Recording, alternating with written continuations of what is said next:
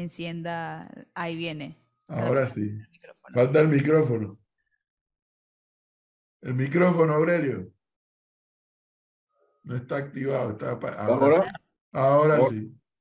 Buenos días, profesor. ¿Cómo estás? Bienvenido. Bien, gracias. Oiga, ¿qué es lo que le preocupa al grupo puntualmente que acudieron a poner esta demanda ayer? Bueno, quiero hacer una corrección. El boletín de prensa se presentó ayer, pero la demanda se llevará a la Corte Suprema hoy en la mañana. Es una demanda eh, redactada y que será presentada por el abogado Carlos Ernesto González Ramírez y la abogada Cristina Isabel López, a nombre del grupo Unidos por Panamá, Unidos por la Democracia, que es fundamental y luego te explicaré eh, qué es lo que significa y desde cuándo estamos trabajando eh, para tratar de construir un país que rescate y fortalezca la democracia y todos los otros temas de la justicia y la libertad. Pero fundamentalmente, Edwin, eh, esta demanda eh, lo que se enfoca es en exigirle al Tribunal Electoral y cambiar las normas que no permiten, para decirlo de una forma llana, que los candidatos a diputados de libre postulación puedan integrarse en los circuitos plurinominales, donde hay más de un candidato, en unas listas que puedan tener eh, partidos políticos. Así es que ellos solamente pueden participar eh, en, circuitos uninominales, pero no pueden hacer una plancha, no pueden hacer una lista eh, de cinco para, hacer, para poder competir en una, dentro de un partido político, que puede ser en este caso otro camino, eh, de los cuales ya se están reuniendo para conversar, o puede ser otro, pero eh, no se les permite y no tienen iguales condiciones que tienen los candidatos que, a diputados que están en los partidos políticos. A ver, a ver, a ver, a ver si podemos captar la idea. Y vamos a usar el mismo ejemplo que nos acaba de poner Aurelio Barrio. y lo vamos a usar de ejemplo válido porque en estos días ocurrió una reunión donde estaba Ricardo Lombana, presidente de Otro Camino, y estaban en la misma reunión también eh, Juan Diego Vázquez y Gabriel Silva, dirigentes de Vamos. En un circuito plurinominal, a ver si capté la idea, Aurelio, en un circuito plurinominal donde hay, supongamos, cinco diputados, como es el caso del 8-4, creo, San Francisco, San Francisco, Juan Díaz, Parque de Febre, Río Abajo y Don Bosco. Allí salen cinco diputados. Supongamos, es un ejemplo, es un ejemplo, repito, que otro camino y vamos al final, llega a un acuerdo político electoral. Es decir, vamos a hacer campaña juntos, vamos a pedir voto juntos. ¿Qué es lo que me está diciendo? Que otro camino, que si es un partido político, dentro de los acuerdos a que llegaría con, supuestamente con Vamos, no podría postular a los candidatos de Vamos en la papelera otro camino. No puede ocurrir eso no pueden. Hoy día les está prohibido, solo se les permite a, los candidatos de los partidos políticos formar parte de una nómina, de una lista, de una plancha. Eso es lo que está en las normas del Código Electoral y por lo tanto es una demanda que se ha presentado para aclararlo, para que se corrija y que haya igualdad de condiciones para todos los, para todos los candidatos de libre postulación. ¿Y se tiene conocimiento de por, qué a unos sí y a otros no?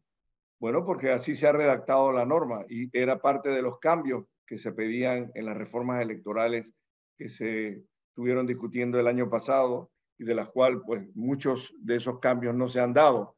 Eh, pero ahora se hace mucho más evidente y es más necesario que sencillamente la Corte eh, pueda dilucidar, pueda aclarar y pueda eh, enmendar este error.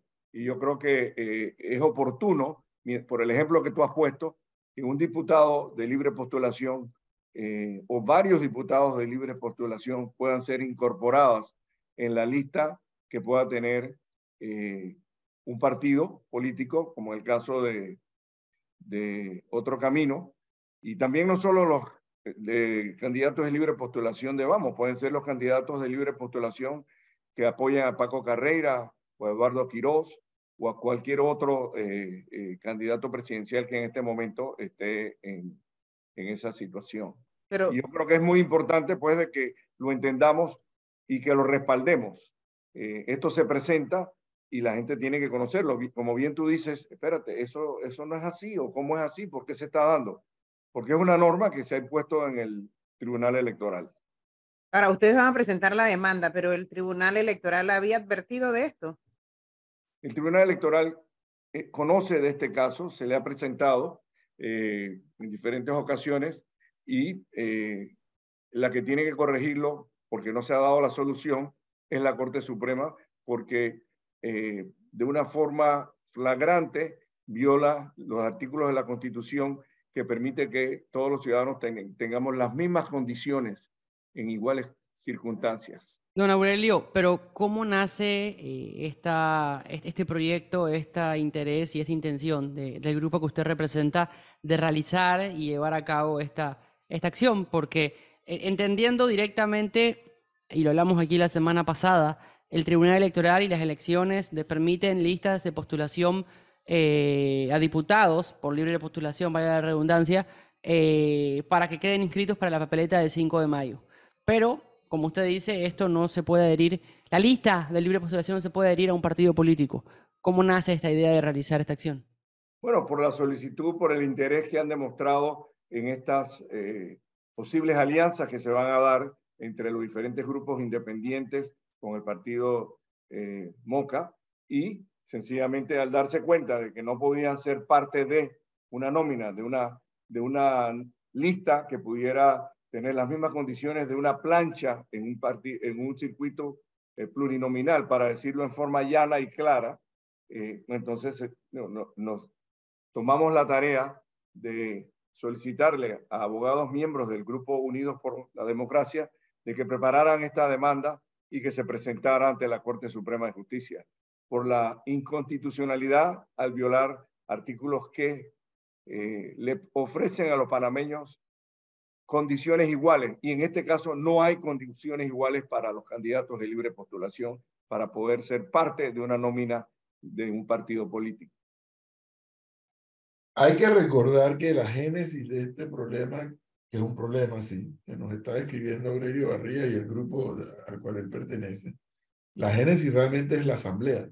Esta fue modificación al código electoral en la asamblea. Es que cuando uno escudriña, uno se va a dar cuenta que las modificaciones, eh, las últimas modificaciones, fueron hechas para obstruir y no para facilitar. Eso está clarísimo. Bueno, es que ese, esos son parte de los riesgos que tenemos hacia el proceso electoral del 5 de mayo de 2024. Eh, nosotros tenemos que, como ciudadanos que pensamos que debe haber una institución fuerte y democrática justa, como es el Tribunal Electoral, que ha hecho cinco o seis elecciones desde 1990 hacia acá, eh, que en este momento eh, se ha fortalecido, pero se han tomado decisiones que sencillamente eh, nos preocupan y estamos insistiendo a que se hagan los correctivos. Por ejemplo, nos preocupa la ausencia, silencio y mirar hacia otro lado del fiscal electoral con situaciones que se están presentando, con los usos de fondos del Estado que todos los conocemos, se han denunciado constantemente con nombramientos eh, de un magistrado que es claramente un miembro de un partido político activo que no da la transparencia. Esperábamos que fuera una dama para que hubiese tres magistrados, dos varones y una dama para tener un balance de género eh, y sencillamente no se dio y se nombró una persona afecta a un partido político cuando debió ser una persona independiente, especialmente nombrada por la Corte Suprema de Justicia pero hay compromisos políticos. Yo te nombro eh, a un magistrado en la corte que tú quieres y yo te nombro al, partido PRD, te nombro un miembro de tu partido en, la, en el Tribunal Electoral. Entonces, por los hechos los conocemos y eso es lo que nos preocupa. Nosotros tenemos que confiar en el referee para las próximas elecciones, por confiar en el árbitro y no lo podemos descalificar, pero ellos tienen que dar muestras de que van a ser estrictos y que van a ser justos, porque en este momento no hay un balance equitativo.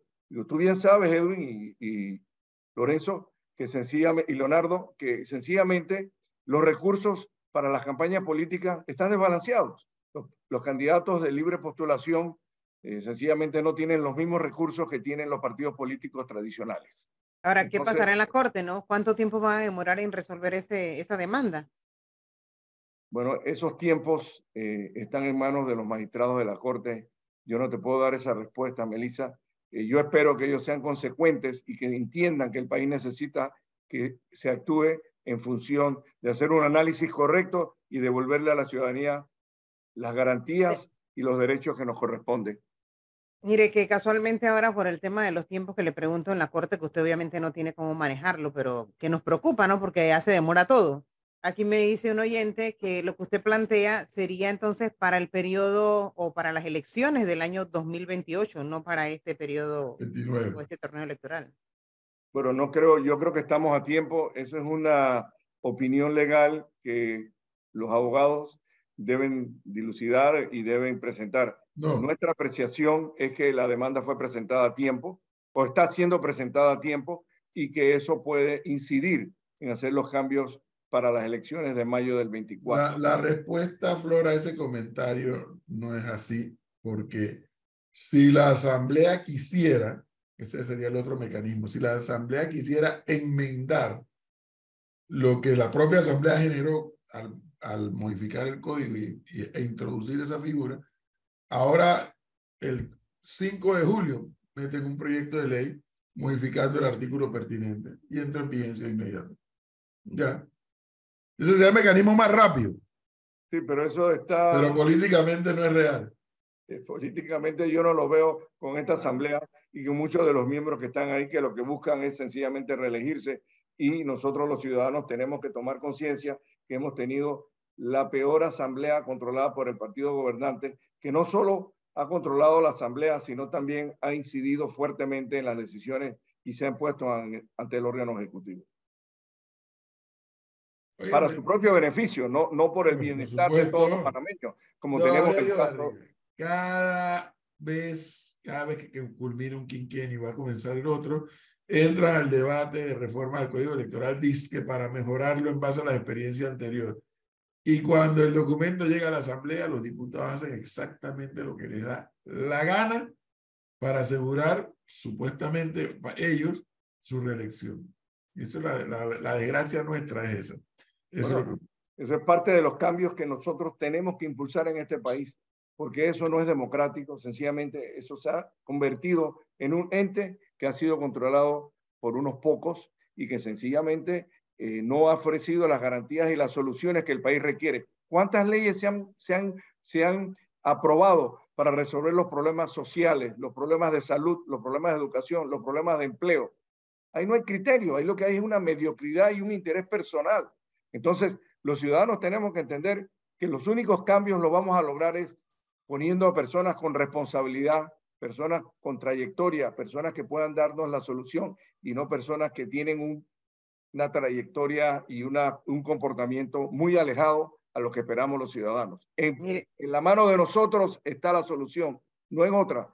Y hay que pensar en no reelegir a muchos de los que están ahí, porque sencillamente ha sido, han sido un fracaso y han, han, sido una lacra para el futuro y la democracia en este país. Casualmente, fíjese, eh, señor Aurelio, que aquí hay un oyente que me escribe en el WhatsApp y me dice que con esa demanda lo que ustedes van a buscar es quitarle la posibilidad a gente buena y diferente quizás de llegar a los puestos de elección popular. No, yo creo que es todo lo contrario, con el perdón del oyente que te escribió, quizás no ha entendido que esto es lo que le da la oportunidad a los candidatos de libre postulación a unirse con candidatos que tienen algún partido político y formar parte de una plancha, por formar parte de un esquema y de una alternativa que sean los mejores. Y en los partidos y en los circuitos uninominales, ahí sí la posible alianza que se está fraguando va a permitir que lejos de dividir el voto, se pueda postular un solo candidato para no fraccionar y no permitir que haya... Es decir, lo que suena un poco absurdo es que esto sí se puede hacer en los uninominales y no se puede hacer en los plurinominales. Clarito, clarito. Porque en los uninominales eso sí se puede hacer, pero en los plurinominales no. Y eso espero que le aclare al oyente eh, que te escribió que sí lo que se busca es darle oportunidad a nuevas figuras que tengan otra, otro perfil y otra responsabilidad de cumplir con los mandatos ciudadanos. Ahora, pregunta obligada. Cuando un grupo, o, dos o tres grupos, creo que mencionó Gregorio Barrera hace un momento, que han trabajado en esto y, van a impulsar esto ante la Corte hoy, esta demanda. ¿Qué debemos imaginarnos nosotros? Que es simultáneamente hay un esfuerzo real por buscar que algunos de estos sectores de la vida política logren producir una alianza que, le, que se le pueda presentar al electorado. Exactamente. Eh, eso es la intención y yo creo que vamos en esa dirección con los pasos correctos de que el país eh, para las próximas elecciones debe tener una oferta electoral eh, fuerte, sólida, así como vivimos en las circunstancias de 1988 y 1989, Edwin.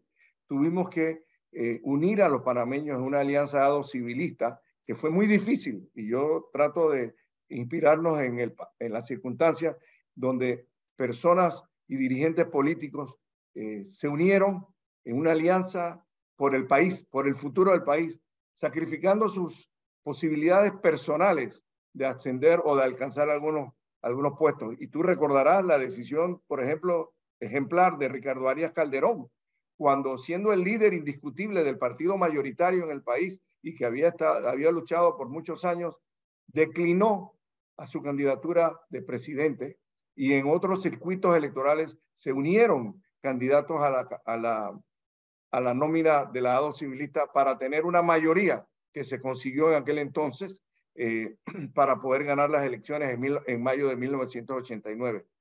Solamente con esos esfuerzos vamos a lograr los cambios, porque con el fraccionamiento de los diferentes grupos independientes y el partido eh, Otro Camino y otros partidos que pudieran sumarse más adelante, eh, que, tienen los mismos ideales y los mismos compromisos democráticos y, y objetivos por el bien del país y no por los intereses particulares de su partido, podremos hacer unos cambios necesarios, porque no solo es en el Ejecutivo, Edwin, es necesariamente se tiene que tener una asamblea que tenga una disposición y una integración mucho más equilibrada y mucho más profesional y mucho más democrática y participativa con los objetivos nacionales de resolver los problemas que tenemos.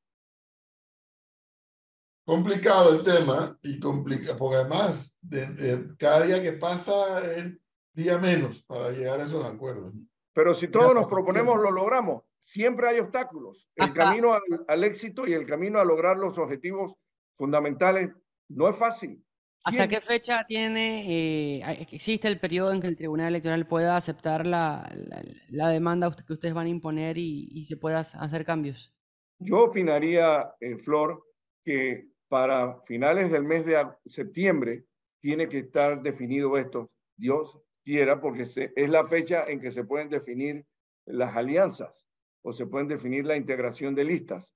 Pienso yo, pero a mejor criterio algunos consideran que puede ser hasta finales del año para los candidatos de libre postulación en los circuitos eh, eh, plurinominales. Pero eso eh, creo que es un, es un tema que, que, hay que debatir y hay que considerar. Yo sé que los tiempos son cortos, pero hay que presentarlo, hay que hacer el esfuerzo. No nos podemos quedar de brazos cruzados y sencillamente decir, bueno, es que la norma es esa y es injusta. Bueno, ¿y qué haces tú para cambiarlo? Toma una iniciativa, hazlo, participa, está en tu conciencia participar.